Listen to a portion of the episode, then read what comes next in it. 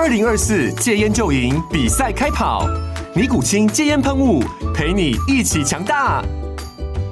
戒烟不容易，单靠意志力戒烟的人，时常无法克服戒断症状而失败。尼古清戒烟喷雾将是你的神队友，简单一喷，药品急速释放，立即缓解七大戒断症状，不限场合提高戒烟成功率。除了尼古清神队友，你还可以寻求专业医疗人员协助，一起迈向戒烟成功之路。尼古清戒烟喷雾，用科学方法戒烟，请咨询全台各大药局及戒烟门诊。本广告由尼古清戒烟喷雾、卫部药书字第零二七八三五号提供。嘉安嘉护股份有限公司，台北市中山区民生东路三段二号十楼，北市卫药广字第一一三零三零一九零号。尼古清戒烟喷雾，相伴每个新开始。九八新闻台 FM 九八点一，财经一路发，我是阮慕华。哦，明城国际啊，明天凌晨呢会公布最新季度调整的结果哈。那明城国际呢，哦牵动了庞大的哈全球的资金哈，针对呃这个台湾成分指数哈，会牵动很大的资金啊。那每一年二月、五月、八月、十一月哈做季度调整哈，都是在月初的时候公布调整，然后呢月底的时候进行正式的调动哈。那明天公布季度调整结果，法人呢根据台股的表现哈，自由个股自由流通率跟市值变化排名啊，哦预测台股权重会小幅调降啊。那技嘉、世新、KY 有机会纳入 MACI 成分股的几率较高，讲的是那个台湾呃指数的成分股哈。那纳入的话，当然就会牵动一些被动资金啊，对这些股票的考量了哈。那在成分股调整部分呢，统一投顾回顾今年第二季哈市场排名前一百大哦，自由流通比率呢高，而且呢没有纳入 MSCI 成分股的个股，包括哪一些呢？技嘉、世芯、KY、台光电、奇鋐、裕隆哦。还有呢，智茂、大同、东元、联华、中美金、嘉士达、大成钢哦，那至于说有可能会被剔除的哈，像是稳茂跟普瑞 KY 哦，是有可能被剔除。那至于说它一次会不会变动这么多档哈，我个人觉得应该不至于，好，不会变动那么多档。但是呢，呃，变动个三五档是有可能。上一次就是把纬创跟创意纳入了嘛，哈，并没有，呃，上一次的变动并没有。剔除啊，任何一档台湾的指数成分股。那台达电七月营收刚刚公布出来哦，不错哦，三百五十九点七三亿哈，呃，年月双增哇，这个七月营收哈，有年月双增的就不容易了哈。呃，我们看到广连广达都年月双减了哈。那台达电的七月营收呢，月增三趴多啊，年增五趴多，哦，写下单月次高纪录哈。好，那另外在台积电的营收也公布了哈，七月营收一百七十一千七百七十六亿，我呃相当不错，月增十三趴。好，台积电的营收呢攀升到六个月来的高点，好，呃应该稍微好于上预期一点了哈。不过年减四点九 percent，好，但这个年减幅度似乎也没有非常的这个大了哈。这个一般就是台积电本来就预测今年的这个之前还没有调降营收的时候，年减就是中位数。呃中呃个位数的这个中位数的个呃个个呃百分比嘛，哦这个单位单位呃就就就等于说十趴以内的这个百分比啦哈、就是说中位数的十趴以内的百分就是一趴到五趴啦。那这次把它调降成呃营收可能年减一成左右了哈、那今天公布出来年减是四点九 percent 嘛，哦月增十六点三嘛，哦十三点六了，怎么一直在讲错？哦十三点六，好，那这个是在。几个看到最新的消息，那今天晚上八点半哈，CPI 公布哈，然后这个小摩就摩根大通已经给出了最新的预估啊，哦，这个预估等一下跟各位报告哈，我们赶快来访问富兰克林的资深协理梁佩玲，佩玲你好，好，各位听众朋友、观众朋友大家好。好，这个 CPI 哈，小摩给出了预估嘛，哦，那我不晓得富兰克林怎么看呢？今天晚上美股的一个变动情况。好，呃呃，我呃我没有看到那个。呃，小摩的预估，不过其实如果我们就彭博的一个整体的调查预估来看的话，大概年增率是可能会从前一个月的三个 percent 微幅上扬到三点三个 percent，这是十三个月来首度的一个上扬。那主要的原因其实是来自于呃油价对于整个呃 CPI 的一个拖累效果，其实是比六月份是来的呃递减的状态。那但是在核心的一个 CPI 年增率的部分，则是有机会从四点八个 percent 降到四点。七个 percent 啦。那所以就整体来看的话，其实我们觉得，如果这个数据是呃符合市场预期的话，其实大致上应该还是会让联准会九月份升息的几率应该还是会相对比较低，就是有机会维持在一个比较暂停、持续暂停升息的一个状态。那当然，其实我觉得呃就短线上来看的话，因为整个呃美国股市包括你可以看到台湾股市也是最近三个礼拜，其实市场其实有一点风云变色，就是从原本的这是什么所谓的一个呃 AI 的一个热潮，然后对于美国经济软着陆的一个乐观期待，那一下子变成就是包括了其实最主要的触媒是就是在八月一号盘后会议去调降美国的主权信用平等，虽然说这件事情并不会对于整个基本面或市场造成太大的实质影响，但是它的一个联动效应就是牵动了美国的一个公债值利率的反弹，虽然这两天美国公债值利率也有从高档开始往下走，但是你可以看到搭配着就是最近因为美国财报也步入到了一个尾声，但是最近这几天公布出来的一个比较偏向于中小型，尤其是 AI 的一个股票，其实整个财报或者是财测不如预期的状态之下，像是所谓的 AI 借贷平台啦，UP Start，还有像是之前就是有做大数据协助美国军方去定位就是击毙宾拉登的那个 Palantir，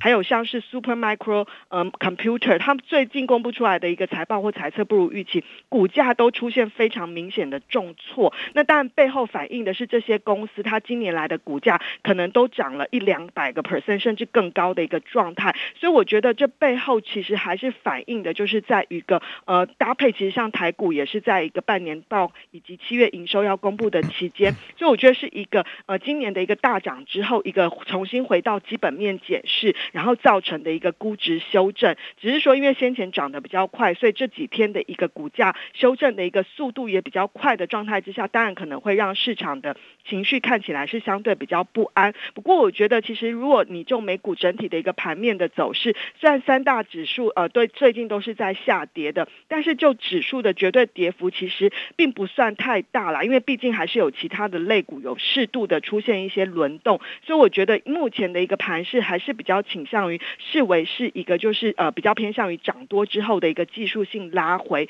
那至于就是刚刚华大哥问到了，如果以 CPI 的角度来看的话，我们觉得七月份的数字今天晚上出来，应该对股市的影响应该是处于中性，有机会是比较偏正面的。只要这个核心 CPI 是往下走，就不会去改变联准会九月份有可能停止，会持续停止升息这样子的一个状态。但是潜在的风险还是要提，就是。呃，目前市场已经开始有担忧，今年的第四季就是基期的效应会开始比较呃下呃影响会比较钝化的状态之下，因为目呃去年第四季的油价大概是均价是八十二美元，对现在的油价是到九十了。对对，八十几了，八十四。如果以西德州油价是八十四，那最近其实因为是一个比较交投的淡季，所以呃，就是大家对于供给面的担忧，让油价又开始出现明显的反弹。那搭配像是粮价啦，就因为俄乌俄乌的问题，所以粮价的部分也是有一些蠢动的状态。这部分可能会让今年的第四季或许通膨又还是有可能就维持在一个比较粘着的状态。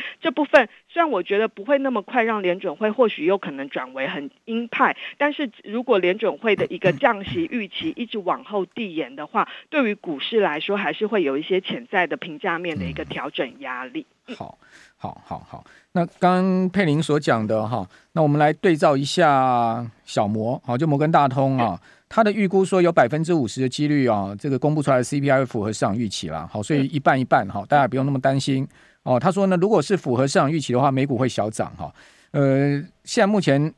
市场预期核心 CPI 的部分月比增幅如果是百分之零点二，好，是符合预期的。那九月不会升息，十一月也可能不升息。如果呢超过零点二啊到零点三的话，好，可能呢就要升息了，大家要做好准备了哈。那另外呢，在 CPI 的部分哈，估华尔街现在目前共识是三点三，哦，前一个月是三，好，所以呢会较前一个月上升。不过呢，这市场已经有共识，所以没有什么太大关系。哦，那至于在呃 CPI。的月比增幅的部分呢，好，市场估计是零点二，跟核心 CPI 是一样的，百分之零点二的月比增幅是持平啊。前一个月啊，这个呃月比增幅，如果是这样的话就过关了。但是呢，他给出一个几个情境哈，他说如果总体 CPI 啊，哦就那个月比增幅是零点四或更高啊，他说这种情况尽管不太可能出现哦。几率大概就五趴。但是如果出现这样状况的话，大家安全带绑紧啊，那标普可能会跌了一点七五到两趴啊。他说，如果 CPI 月比增幅在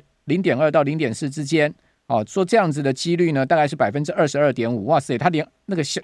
那个小数点后面他都估了 二十二点五啊。然后说呢，这样子的话，呃，标普可能会跌一趴到一点五趴。好，如果呢，呃，出来的 CPI 的月比增幅，所以重点在月比增幅了哈，不在绝对数字。月比增幅是零点二，符合市场预期，这样几率是四十五 percent。标普可能会涨百分之零点二五到百分之零点五。哦，如果呢出来数字是零点一哦到零点二之间，好，那这样的几率呢是百分之二十五。那他说这样的股市可能会涨一趴到一点五趴。哦，总体如果低于百分之零点一，他说呢，这是一个非常小几率哈，只有百分之二点五的幅度的的这这个几率。他说，如果是这样子的话，CP 呃标普可能会涨一点五 percent 到两趴。哦，这个 贝林，你你觉得他们他们哇做做的非常精细啊，四种五种情况啊。哎、欸，其实我之前有看，就他之呃，今天可能比较晚公布，因为我之前的确每天早上也会看到他会针对当天的 CPI。不过我觉得这真的是参考参考啦，因为其实我们发现，对对，当天其实市场的民呃，对于后来。事后去验证，其实或许没有那么的一个敏感啦，因为尤其现在，其实大家已经对 CPI 的数据已经开始都已经对对，对相对比较钝化。那甚至其实这边也给大家看一个数据，就是如果我们关佩林，我们这边先休息一下，okay, 等一下回来就完整把数据告诉我们的听众朋友、观众朋友。九八新闻台 FM 九八点一财经一路发，我是阮木花。哦，今天台积电公布出来的营收七月了哈，七月营收。凭良心讲，并不差，好，一千七百七十六亿，月增有十三趴哦，而且是六个月来的营收的高位哈。那另外呢，它的年减幅度呢，也只有百分之四点九。为什么讲百分之四点九？因为先前台积电利空不少哦。台积电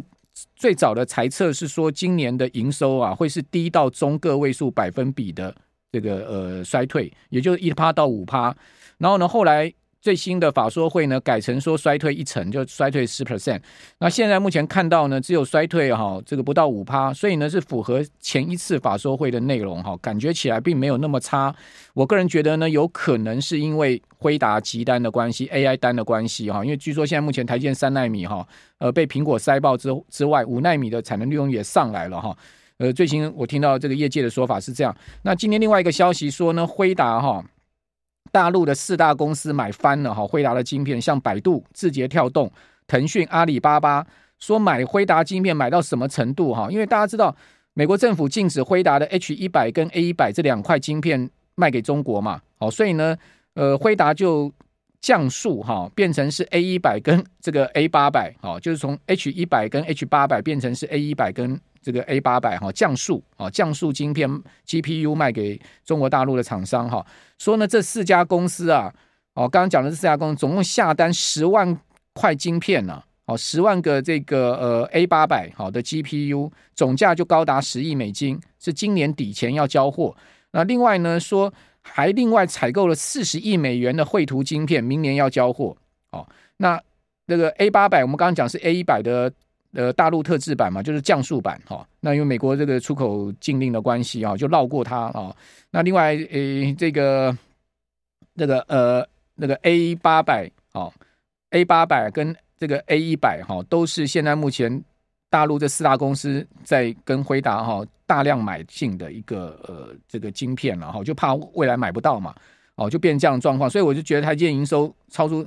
有点超出预期的话，可能是因为回答的关系吧，可能是这样吧。那至于说佩林刚刚说要跟我们讲说一些数据哈，我们继续来访问富兰克林投顾的梁佩玲协理哈。佩玲刚刚讲这些数据，请请提供给我们听众朋友。好，主要就是其实呃，刚刚木华大哥有提到，就是在呃摩根摩根大通有针对今天 CPI 的一个可能的一个呃跟市场预期的一个相关影响呢，对于整个股市的一个影响程度。那这部分这部分也提供给大家，就是我们观察到，就是追踪过去如果。从去年年初以来，就是美国在通膨的一个从七个 percent，然后在去年的七呃六七月份公布的六月数字是来到最高九点一个 percent，然后逐渐下滑的状态之下，尤其我们看到今年的四月份以来，在美国公布出 CPI 的一个状态之下呢，其实大致上都是比预期来得好，这几个月都是比预期好零点一个百分点。那这样的话，其实美国股市以史坦普百指数，其实当天的一个波动幅度大概是在零点四到零点七个 percent 左右，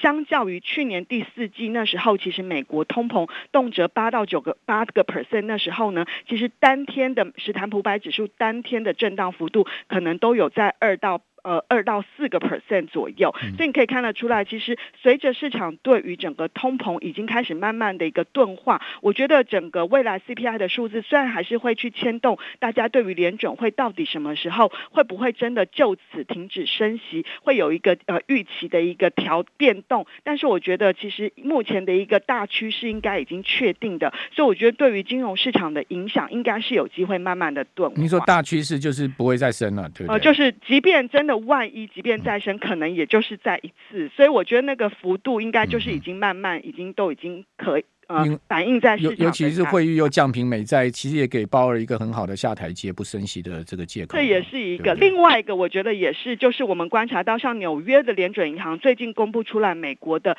第二季的信用卡余额其实已经超过了有一兆美金。嗯、那家庭债务的部分也是呃再度呃成长了零点一个 percent 到十七兆。那其实如果就整体美国的一个超家庭的一个超额储蓄来看的话，在疫情期间累积的大概有两兆多，现在在在今年的第一季大概只剩下五千亿美元，快用光了。对对对，那这部分其实会让美国的消费者其实面临到就是消费动能比较紧缩的一个部分。那虽然说现在就业市场还不错，但是因为你知道，如果通膨还是维持在比较粘着的状态的话，其实自然的就会去压抑它的消，排挤到它的消费力道。那这样子的话，其实如果联准会再升息，造成它的一个呃利率在就是它的一个债息负担再上去的话，当然就会对经济有一个更大的一个压。力。那另外一个就是之前其实拜登政府同意在疫情期间让呃大概有。呃，四千多万的一个呃，就是有学贷这部分的一个是可以暂停呃还的，但是因为这个部分已经遭到了联邦法院，就是是认为他这个是越权，没有拿到国会的同意，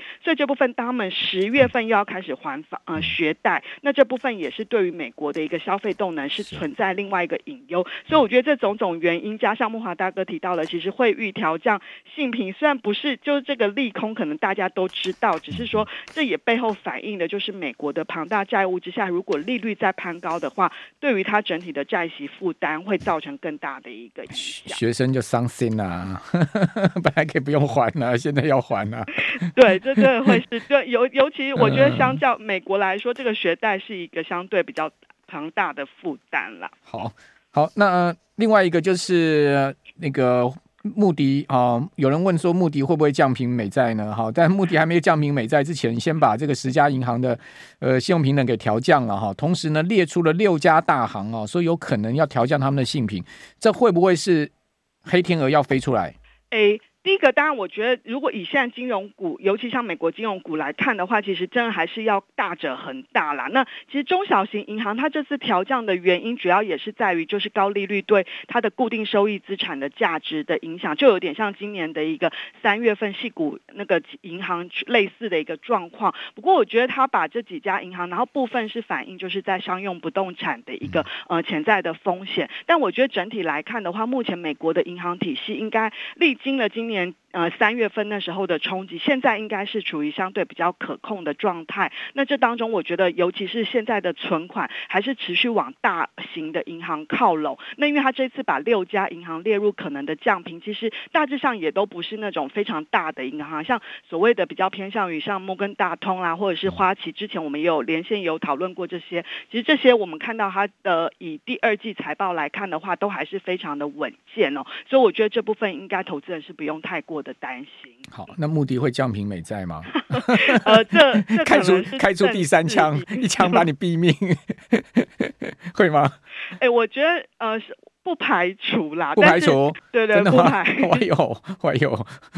，OK，三家一起给一起的这个呃调降美债信评。呃，如果是这样的话，当然我觉得市场上或许短线上还是会有可能会有冲击，但是应该不至于会真的。我觉得以现在的状况跟二零一一年那时候 S M P 调降美国信，真的是。呃很大的。那第一枪是一枪毙命啊，现在已经是补枪了，反正人都已经躺躺躺在地上，再补也就这样了嘛，对不对？对，其实我们因为第一个那时候是有欧债嘛，那、啊、那时候我们也有去比较一下，那时候美国经济不论是生产力啦，嗯、或者是整体的经济状况，现在都比那时候好很多。对对对，而且那时候标普根本没有预警嘛。在那个两两党达成债务上提高举债上限过过没几天，突然发布这个消息嘛？那这一次人家呃会议已经晚了两个月了嘛？你穆迪如果再调降的话，也会晚更久了嘛？市场搞不好利空出尽了。这个时间就但，这个是第一个，它调降的时间是有一点匪夷所思，令人费解啦。嗯、所以对我觉得穆迪应该短线上不会再呃是。在在目的要目的要调降，可能要问一下巴菲特吧，因为他大股东。巴爷爷，你的看法如何？是我可以降吗？还是你觉得我们不要降？我们要开玩笑了，巴菲特不会去干预这种事情了。不过巴巴菲特，我们昨天节目有讲哈，买了很多美国的短债哈，这个三个月期的国库券，对不对？买了一千两百亿美金啊，哦，可见他对长债也是有一点疑虑嘛，哈。对，因为你可以看到最近殖利率波动，所以其实我们之前有跟大家提到过说，你现阶段在联准会还没有很明确的释出要降息的讯号之前，你的投资配置可能还是要比较靠拢在中期，就是大概呃五年左右，甚至你靠拢在更短期，就是一年以内的一个像美元短期票券型基金这样子的配置，因为现在的利率也都有在五个 percent，那但是它又完全没有呃利率的一个存续期间这部分的一个利率风险，那我觉得这部分它。它又是一个很高优质，就是性评都是 A 以上，所以其实就是可以当做一个等待股市修正之后加码的一个资金停泊站之外，你同时也有收益的来源。所以富兰克林不看空美债就是了。现在这个、呃、现在比较看比较侧重在短期跟中期，那尤其是短天期的部分。嗯，嗯好，那长天期的话，可能还是在观察就对了。就是要等，我觉得要等，就是第一个你介入的时间点啦，殖利率的水准。好，嗯、因为。听众朋友，我们的观众朋友可能买了很多美债 ETF 啊，大家也很关心美债持续的变动，过去都没有那么关心，现在很关心。好，非常谢谢富兰克林、梁佩玲协力。